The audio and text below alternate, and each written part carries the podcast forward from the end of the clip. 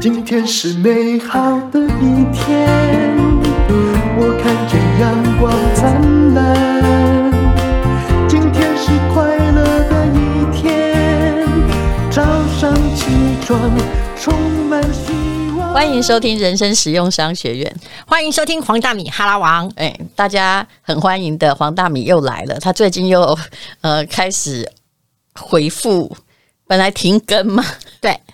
老师要讲很停经，其实也差不多。嗯，复更其实停更跟停经往往也是很接近，因为可能就是心有余力不足，一切已经无法自控。因为你是还要上班呢、啊，是个上班族。你看我现在在替你找理由，可是其实哦，我一直相信一件事情：如果你真心想做一件事情，这世界上没有人能阻挡你。你看我多有孟子的精神。嗯。你骂过我一些事，但其实我真的都放在心上。你别记得，免得以后 那个对着我的那个那个黑白照射飞镖。不会不会，我是很感谢你，因为我突然发现一件事，就是说你曾经跟我讲说，你也没做多少事，你在累什么累啊？然后可是你知道我。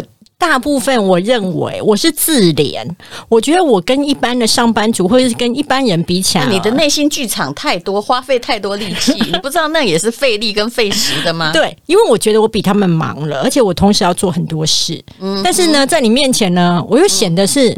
我没有做了什么事，你真的？跟你讲，照顾小孩很累耶。对你，你还是一个单身快乐族，好吗？嗯、对。然后我后来，我就大部分会这样，就是在前一天晚上，我会写下我明天要做的事，然后我就变成一个单，因为我是责任感很重。嗯，就是只要他成为待办事项，嗯、我就还蛮有毅力的，会去完成。我觉得你这一点很棒啊，嗯，对。比如说我跟大米说啊，你帮我一件什么事，问问看什么，他其实每一个都会有答案，他绝对没有不做的。嗯、对，而且我没有什么拖延，我没有拖延这件事情，我是 right now。对，你是一个负责任的人，嗯，非常负责啊。然后就是别人下指令，我就会觉得哦，好啊，那我去问，嗯，或是我去处理。但这个跟新闻工作的主管职有关系的，有有有有，因为你如果没有马上处理，别人先跑独家，你就毁灭了嘛。对啊，而且你没有这么强的责任感，你怎么可能地震啊或是天灾的时候会立刻回公司？那个都是训练出来，我也是这种训练啊。对对，没有正常休假，没有正常休假，节日什么时候常不知道，哼。对，所以遇到放假会有点不太适应，没有是放太久。嗯，对。那我会发现一件事情，就是你把它写下待办之后，然后你就是去执行。哎，你也发现也没那么难。最难的大概就会是在你的心里的一种压力，跟你的那种纠结，还有觉得说，哎呀，还有好多事。最难的是内心戏了。你的内心戏太多啊。嗯，你就像一个舞台上，你知道为什么我有时候跟你说，其实你看。也没那么严重嘛，因为你就好像看一个演员，假设我是你唯一的观众啊，那 spotlight 打在你的身上，我就看到一个演员，其实动作也没有很多，但是呢，那个看到他的脸色，可能就是呃，这个有种五味杂陈的表情，都在演用表情在演内心戏。我就是内心戏小挣扎，内心另外开一个剧场，但别人看你其实也。没有做那么多事，我就是林黛玉在独白，然后在花园里面走五圈，在葬花了。对，然后呢，你已经是出兵西征，好不好？然后又回来了，然后你还会觉得说没有很累，但是你就看到他那个葬花说：“我今天好累哦，我葬了三朵花。”不是，我常出现这种状况，以至于我显得不通人情。我那个。呃，我有一个朋友，你知道吗？他我觉得我们命不一样，他可能命比较好，嗯、然后他习惯就是大家庭，然后习惯一群人在吆喝着，然后去哪里都要有人陪。有一天呢，他就是打电话给我，那年他已经四十几岁了，嗯，他打电话给我说，因为前面他可能。有一些也是在演内心戏，演很多。我其实有点怕他，但是所以后来我就不管他内心戏，因为我真的好忙哦，我都不是内心戏，我都是武打戏。然后有一天他就跟我说：“淡如，我跟你讲，你说话有道理，我很勇敢。”我说：“你勇敢什么呢？” 来了来了，我讲的是真的故事。他说：“我今天终于一个人。”你说人要享受孤独。我终于一个人到巷我家巷口的咖啡店单提，我还记得那个名称，喝了一杯咖啡。我觉得孤独的感觉真好。不过我知道他后面的但书是说，如果他是只有十五分钟的话，他受得了。然后我就默默的笑了哈，我也跟他说，嗯，你很棒。但是我已经我不知道我怎么接话。我后来心里也是挂下电话之后，我心里在想说，哎呀。这样你就很难吗？我都今天哈，可能上山打老虎啊，被骂了一番，又骂人骂了一番，又在应付各种难缠狗屁倒灶的事情，而你已经觉得你很勇敢，那我呢？我根本就是一个喝醉酒的武松啊！你知道一件事情吗？他这样子的程度呢，大概就是呢，数学当中在学加减啊，你已经来到微积分。然后那一个人告诉你说 一加一很难，我今天终于会解了。然后你会觉得哇，哎，你这个举例举的不错哎。OK，但我后来觉得我没有什么同情心，因为我可能不能理解，因为他从来没有独立过，对他而言这件事那么的难，他的不安全感不是我可以理解的，对吧？是啊，夏虫难以语冰，所以你的内心戏也我不也不知道为什么要演那么久。我知道为什么，你知道吗？回到星座，因为我是双鱼座，如果一出宫廷剧，我只能够演三十五集。身为天蝎座的你会全剧终，你忘记了吗？我知道，但是对于你们天双鱼座的三十五集，我已经觉得对你们太高估了。我要我可以讲真实的内心话，但是我后来想想，其实双鱼座都很喜欢先演一些哭戏呀，很脆弱啊。其实他们是活得挺久的。我有一个呃，以前有一个来宾啊，当然。我必须说，我跟他其实后来我不太愿意当他的朋友啊。那他跟以前的他是上一个主持人留下来的，上一个，但我后来去接了那工作之后啊，我就受嘱托，就是说，哎，把原来来宾都留着。可是后来我还到底还是没有跟他处得很好，嗯，因为呢，那个那个人是双鱼座的，当然是不能这样归类，因为双鱼有很多种，他就是动不动就哭，我就想说。你怎么会节目讲一讲就哭起来了呢？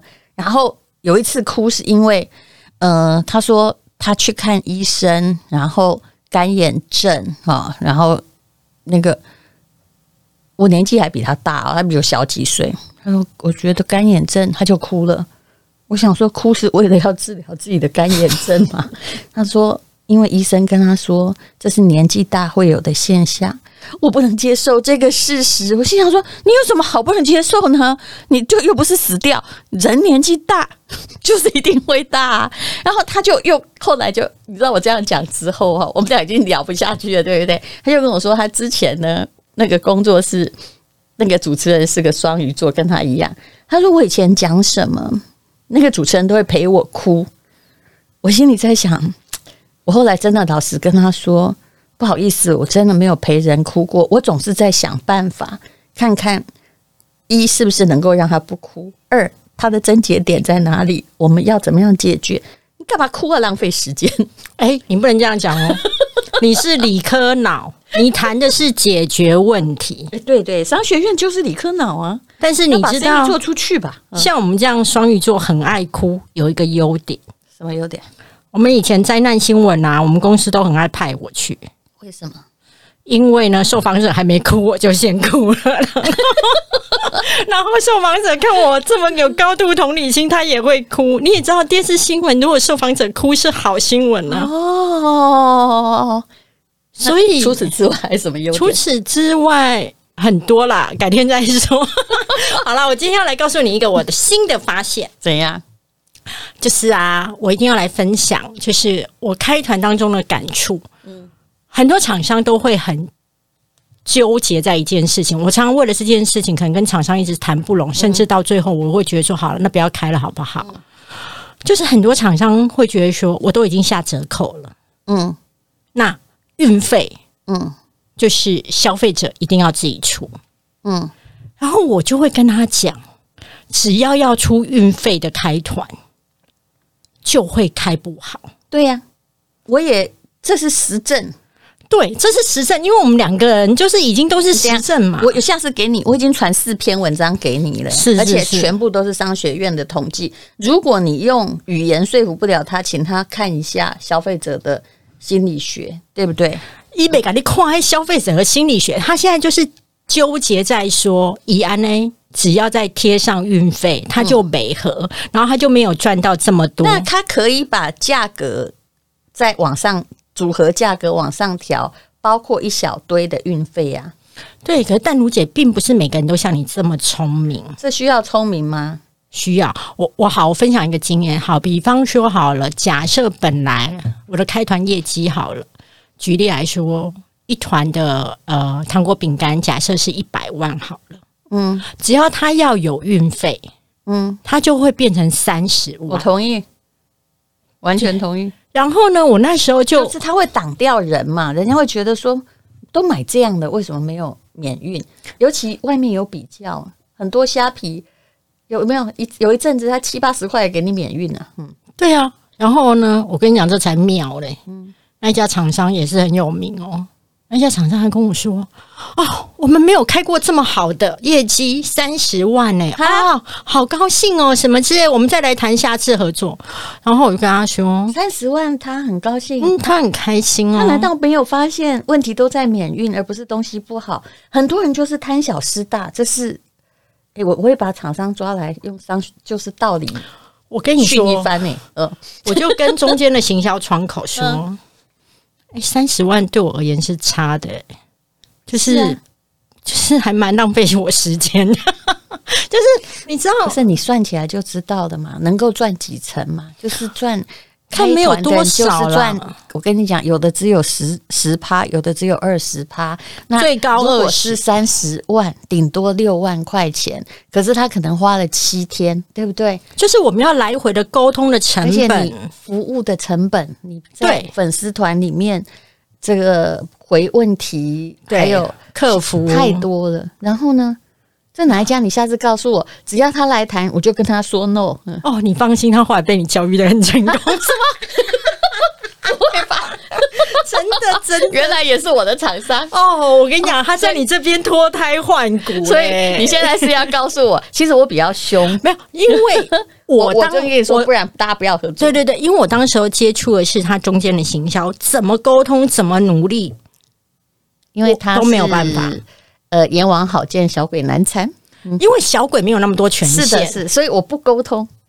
然后，所以那一次就这样，好，这这样之后，我突然知道是哪个，你知道吗？对不对？所以有免运跟没有免运，是不是后来业绩差很多？但三十万他们已经觉得很好，他们那时候超开心，然后急着就是跟我再签下一档的合作，然后我就跟他说：“哦，我再想一想。”啊，那你知道后来你应该了解，我知道他跟我们合作，然后 Buy My Way。对不起，我真的有点武则天。就是我跟他说一千以上就要免运的时候，你应该知道他做了多少业绩。我知道他说，而是一千以上就免运的时候，你他怎么会愿意肯？你知道我那时候已经沟通到，真的现在是花尽所有的心思，甚至我跟他说，那我再退佣一点好不好？我再收少一点，拜托你让免运好吗？哎呀，我跟你讲，我讲的很简单，我叫他做组合，把运费加进去，然后呢，我再来。看那个组合，那他这样就觉得不赔啦。运费其实就加个，呃，最少可以加个八十块，如果大宗出货的话嘛，对不对？然后，诶，他后来自己想一想说，那既然这样，人家要付运费的话，我再多送人家一些东西，那个礼物就填，就无足轻重之礼物就填掉那个运费了，所以看起来还是个很漂亮的组合，很漂亮的组合啊，很澎湃啊，而且会觉得很划算啊。然后你知道，第一个就是说，因为你见到的是阎罗王，嗯，所以阎罗王有权限，这是对的，对。可是我的是小鬼，小鬼他也不是要刁难我，他就是没有那么多权限，啊，对，而且他不会沟通。我后来还是觉得他不会去跟公司沟通，而且他的野心真的很小，也就是说有做到就好。这个常常是在下位者的心态呀，业绩再多，他可能也没奖金。然后我为什么我？了解免运的重要，就是说，除了这个开团业绩几次回合之后，我突然发现说，只要大家会觉得我买的钱，哈，嗯，我花的钱没有买在商品上面，买在运费上面呢，我告诉你，就算五十块，对，都会舍不得。是的，而且，呃，我终于知道你那什么公司了啦，对不对？对，可是他们本来就是我们在嘲笑，哎，我都公然嘲笑啊，虽然他们现在还。还是我们很好的合作伙伴。我说五千六免运是什么？对，他那时候也是跟我讲，然后五千六免运，我跟他说不是，不是，是你叫我看到的。我叫你看到，对，然后我我真的从那一行小字看到的时候，我笑了一整天。你那一天这是完全反网络购物的。你那一天来问我的时候，我就跟你讲说，你知不知道他们的免运门槛要五千六？我不相信。对，你说你不相信，我说，然后之后你跟你就赖我说，我的妈呀，真的五千六！我终于把那个小字从那一张他们商品单找出来。不过我们现在不要再说他，他们现在也是我们 很重要的客户，知道。可是我我知错能改，不好意思，我因为他们他们其实是没有去反省到这一点，而且他们商品本身很好了。对，那商品很好吃。妙很妙的是哈，呃，大米啊，嗯，沟通哈跟谈判，有时候我先讲沟通谈判，我等一下可以帮你上一堂免运的商学课，可以啊。好，也许下一条再看。我先来先给你上沟通谈判课。好啊。第一，如果你要真的有用的话，先找 key man。其他不用浪费时间，就是找到那一个嗯、呃、关键人物。那刚好呢，那天的时候是因为不好意思，他们老板是我有看过我的书啊，哈，所以他一来的时候，我发现他没有挣扎。我跟他说。互联网任何加运费都是不对，你运费你就加进去，然后再送人家什么东西。其实他送的东西根本比运费还多。然后是不是这样就你们也没损失，也把你的那个运费缺口补起来，而消费者也不用感觉那么痛，因为在课堂上就是只有百分之七十诶，你刚刚讲的一百跟三三三十刚好有百分之七十的人，虽然他很喜欢那个东西，他一看天哪！买一千还需要运费，如果两百需要运费，他们可能会付哦。买一千需要运费，他们就已经打退堂鼓了。但我现在今天先不讲运费，我讲那个 key man，就是你要找的人，就是职衔越高越好，尽量不要让人去转化。那如果就算让人家去转化，你也要了解，他虽然不是最重要那个总经理，他到底有没有权限？如果他只是一个公司刚来的人，你真的沟通哦，一百个小时也都没有用，对不对？那第二呢，有些人呐、啊，嗯，他只吃某一些人的沟通，嗯，卡一句，对，到这边我要说一件事，就是说，我也很想。今天去谈判都跟王勇在啊、王文洋啊，或者谁？你不用讲那么大嘛？对，我对嘛？我今天也很想直接跟郭台铭谈呐。嗯，可是问题是，当我是小鬼的时候，嗯，他就会派小鬼。是你讲这个，所以就是卡在你这里。你非常的聪明的意识到了这一点，这个没办法，所以你就要把自己做大。有啊，我有在让我自己翅膀硬一点啊。我本来是个闹喜的，你不知道？那 那什么态度？我我曾经，我跟你讲，而且你有时候不是故意要有姿态，你要端出来。我曾经在一个我很熟悉的厂商群组里面，有一个小鬼，他就是明明他们的。董事长、总经理都在那里，但他们那个做行销的就开始跟我说：“戴小姐，下次我们那个新产品、那个商品，你看一看，你觉得这这个东西这个怎么样？我们希望什么时候这个一起联合贩卖？”我直接退团。你为什么退团？好，你会觉得我态度很那个，对不对？不会啊，我觉得你这一招很狠啊。对，我很狠，因为其实我们公司的行销经理也在那里。他不应该直接来跟我讲话，只因为他也在那个团。我其实当时啊，其实他没有搞清楚状况，他应该跟他同等级的人，你知道，比如说我们公司的行销，那来讲，而不是，而且你知道，现在小朋友写写东西又很不礼貌。那个开头连称呼什么，就是 就是好像当你是他家隔壁啊，对。然后我心里想说，这下命令吗？中文显然也不太好，我就直接说这件事情，你跟我们公司行销经理谈就好了。我先告退。哇，那天董事长、总经理都很紧张，你知道吗？可能可是他们公司并没有教好公司伦理这件事情。也就是让里面的一个新进来的小鬼对对方的明明是同等级公司的董事长在发号令的，嗯，对啊，就等于说他没有意识到这些话，就算他想说，嗯、也应该是请他的老板来跟你私下谈，甚至不是在群框谈。对对，所以还是有伦，还是有公司伦理在的。你不可以这样容易让人家就是动不动就来下一个，好像好像是你知道，你我是你下线，但不是。嗯，其实我觉得群框礼仪也是需要教的。是是。你怎么可以在重要的事情是在群框谈呢？嗯，然后如果而且你是什么日期什么东西，你跟行销经理谈就好了，他也在群里呀、啊，你直接 cue 我。嗯，那退完之后呢？没有，大家都很紧张啊。当然啦、啊，那后来嗯也合作的很愉快。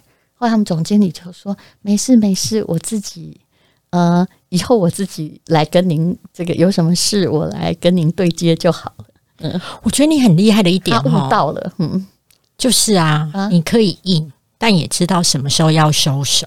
我没有生气呀、啊，但你的策略是会让觉让别人觉得你惊喜会多啊。我退过了，我还有退第二次的，就不就说退，这不是我退第一个团，我还有退另外一个团是什么？比如说，我很坚持，我们 FB 卖的东西是，就算没有比较。便宜也不能比人家贵，当然。然后我们还会送一些礼物或什么，啊、就好像我会用刚刚用的那个说服方法是，你运费加进去组合啊，但你再送一个东西，那我问你是不是那个运费也没多少钱？他送的东西一定会超过运费，那就是三赢嘛，也就是厂商也赢，因为他业绩可以做比较多。呃，果然他后来业绩做得很好，然后那个还有谁赢？还有消费者赢嘛，因为他赚的其实。比运费多，那我们业绩做得好，我们当然也赢啊。那可是呢，像像那个我说我退掉的另外一个群，其实那个群是呃我代言的某公司哦，所以我敢退，也是董事长也在里面哦。对，嗯啊，那呃我为什么退呢？因为我我刚刚已经说过，我们的原则不能比较贵。可是他那天让我发现，在某个购物台，他告诉我绝对不会有这种事情发生。但在某个购物台，扎扎实实就是比我们便宜几百块，还送东西。然后我查出来，拍到上面去。他说：“这谁搞的？我不知道。”我说：“不知道是不是？”我先退群了，大家慢慢聊。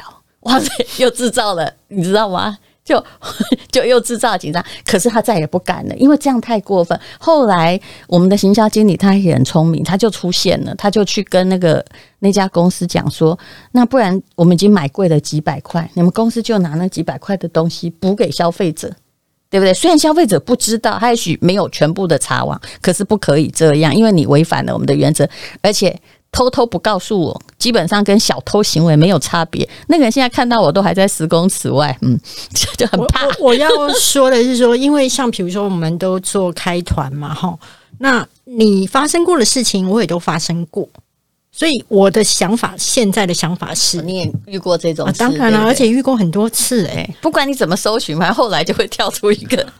最重要，我觉得有时候厂商真的会有不小心的时候，对对对。最重要的是你怎么收拾，嗯，而不是我们一直凝视那个问题，一直僵在这。当然，当然，哎、欸，你有进步嘞。啊，没办法，我解决我的解决就是你赔嘛，对，就是我们谈怎么解决嘛，对、嗯，然后以及后面怎么做，对，而不是我在这边僵住了，把你骂死，那没有意义呀、啊。是是，对，那可是以我跟你都已经遇过，后来我有一个体悟，嗯。如果你没有在商场上面遇过这样子的事情，不如预期，或是你有觉得有一种被欺骗的感觉，嗯、那其实你还没入行，你连门口都还没有看到。怎么这句话跟我讲的好像啊？我真的吗？我抄了你什么？因为我就跟黄那个谁，有一天那个田定峰也是发现那个厂商啊，就是有一点骗他。比如说那东西明明不是日本，他告诉他是日本，但问题是我知道这个东西，我知道它是台湾本土制的。嗯，然后那个田定峰很生气。后来我就跟他说：“你不要生气，因为这家东西还不错。你现在要的是去，如果你真的要卖，是讨价还价，而不是说。”你知道吗？真的做生意要学会跟好产品但背后的坏人打交道呀。没错，没错。比方说，我可以为了那个东西是好的，但是他可能在运送，比如说像韩国的东西，有时候货运它出了点状况，嗯，他就 delay 了。那粉丝可能消费者就会哇哇叫说怎么还没有来？嗯、那我这时候一定会骂厂商嘛，嗯，然后以及说那你们要怎么做？那那厂商可能有的愿意给小礼物的，不愿意嘛？那不愿意的是我这边处理。嗯，可是最重要的是，基本上应该都要愿意，因为你就是已经晚了嘛。哎，那个不一定啊，每个厂商那个心中的想法是不一样。好，那我后来的想法就是说，虽然我骂了他，嗯、我等到整个货都出去了，嗯，团结束之后。嗯，我还是会说，我觉得你的产品非常好。那粉丝后来的回馈都觉得很棒，嗯、所以呢，下次如果你们货呢都可以就是很准时，那我们还是可以继续来谈。嗯，我是为了那个商品，嗯，再把那个场面圆回来。对，就是如果那个东西很好的话，但是我觉得这厂商也需要教育了。明明是他的问题，那说货运真的没办法。对，但是。那你就不要接那么多单。但是我也遇过有的厂商，他因为他看你卖的挺好的，他告诉你说，比如说本来只有五百，我说没有问题，我们有两千，可其实另外一千五在生产中，啊哈，对啊，所以就拖了很久。但是他变成有一点，就是舍不得把它结束了。他现在在努力的赶制。其实现在的厂商都还有一个现象啊，因为其实。每一家厂商都很怕自己囤到货，嗯，一囤到货，你之前赚的东西根本就是不够你囤货赔的，所以大部分会呈现一种买空卖空，就是单子进来了，嗯，我再跟国外下定，嗯，或是我本来只下定一个基本的量，对，然后等到那个单量进来，可是这个在疫情时代就是常常被卡住，因为现在疫情最卡的就是货运嘛。对不对？对，有的时候他们会觉得很快，可是啊、呃，我后来才知道有一种状况是，比如说每个礼拜三是传奇，从韩国到这里，他们就是只有那个船，嗯、结果呢，他是星期四到了港口，就只能直接等六天，没错。对对，我我要说，后来那个免运，除了在我实际操盘之下面之后，我有很深的体悟外，我最近还有另外一个体悟，嗯，就是。你要怎么包装那个价格是一个很重要的技术。我这阵子在装窗帘嘛，嗯，有一家厂商呢，他完全不告诉我说，他算出来的价格其实是包含了特殊安装了。因为我的那个房子有一些地方是比较高，比较高，然后需要高低楼梯去弄。他没有跟我讲，可是呢，他就把价格写一写。后来。我就再去找另外一家厂商来的时候，那家厂商老实人，第二家厂商老实人，他就跟我说：“黄小姐，你这个哈特殊安装哦，光是工钱就要八千。”我一听想说，我内心第一个想到就是：天哪，人家第一家厂商都没有跟我提到这件事情，你第二家厂商你是觉得黑心，嗯，对吧？对哦，倍清诶，窗帘，结果算出来谁比较便宜？第二家，对不对？可是你要知道，我跟你讲哈，为什么会第二家比较便宜？就是分开算的，就表示我真的很诚恳的每一种项目在计价。那故意不把你一起算的哈，就是一一他取巧等你问。而且任何定价组合是这样，越含糊，项目不要太清楚，越可以在里面就打肿脸充胖子。对，可是你要去想一件事情，今天是我让第二家，因为第二家厂商他在。那时候看我拍过去的照片，他就觉得这个一定是特殊安装，是是，所以他在第一时间就告诉我说，这个价格要增加了，嗯、而且到八千、嗯。我是因为硬着头皮让他来量跟看，否则他就被拒绝了。否则他一定会被被拒绝。嗯、他拒绝的原因就是太老实。但是，嗯、但是你要去想哦，另外一家他完全都没有跟我提。嗯，如果我今天不是真的是把这个第二家的流程走完。我可能会选择贵的，对，所以第一个就是说价格怎么包装。有时候你要成就一件事情，你把什么东西都讲到明明白白的时候，也许你反而是便宜的，可是你可能会被贵的淘汰掉哦。当然，当然，因为它包装的比较漂亮啊。嗯、那这件事情，我问你为什么百货公司的周年庆化妆品组合买大送小，就偏偏不告诉你那或者是总共四样的保养品组，然后一个特价多少钱，就不是告诉你每一样是多少，就是故意把它含糊，让它显得比较可口。嗯，对。所以后来我了解到一件事情，就是你做生意，你一定要兼顾到消费者的心理，嗯，他要觉得他有赚到，然后以及他没有多花钱。在一些，比如说安装费啊，或者是就是运费啊，一些里里扣扣，他都他要他付出这一笔钱之后，他要觉得这一切都是应该要你要给我的。所以你的意思是说，他干脆就给你一个含糊的价格吗？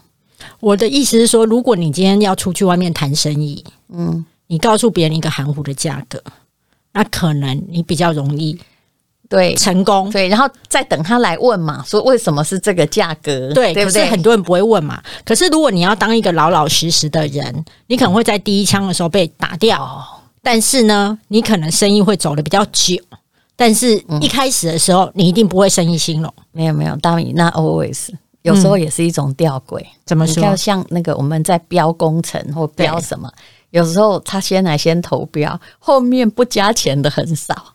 有的人就是故意用一个含糊的价格很低的告诉你，然后后来再告诉你说：“哎，不好意思哦，我们没有加那个，诶，呃，那个叫特殊的那个装窗帘的费用，因为你比较高，后面先拿了标案，然后后来再来加的。”好可怕呀！装潢啊，这样装潢啊，先告诉你说啊，一两百，我就是有这种经验。装潢一定是这样，因为装潢它一开始的时候告诉你的价格跟后来的价格，它可能会有很大的落差。可是你没有走入那一件事情的时候，是，是其实你不太清楚。等一下可不可以老老实实，下一次给我老老实实说你的装潢发生的事情。我装潢发生很多，好，那等一下再，那下一次再聊好吗？好好好，人生实用商学院其实很懒惰。我各位不要觉得我很勤快，因为我们很少做过超过三十分钟。